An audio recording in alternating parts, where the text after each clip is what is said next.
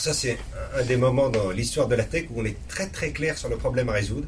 Je peux vous dire que l'expérience des mots de passe n'est pas la bonne. Enfin, je pense que tout le monde a des mm.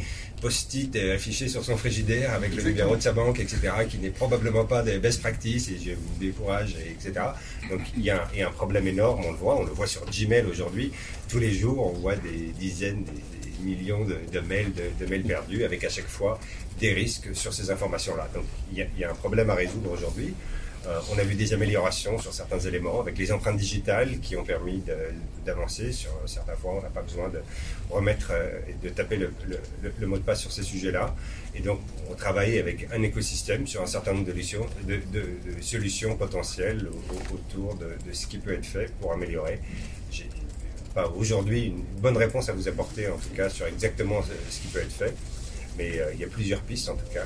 Donc, on pense que dans les mois, dans les années qui viennent, on va réussir à, l'améliorer. Le sujet de la biométrie, évidemment, euh, est, un des éléments clés.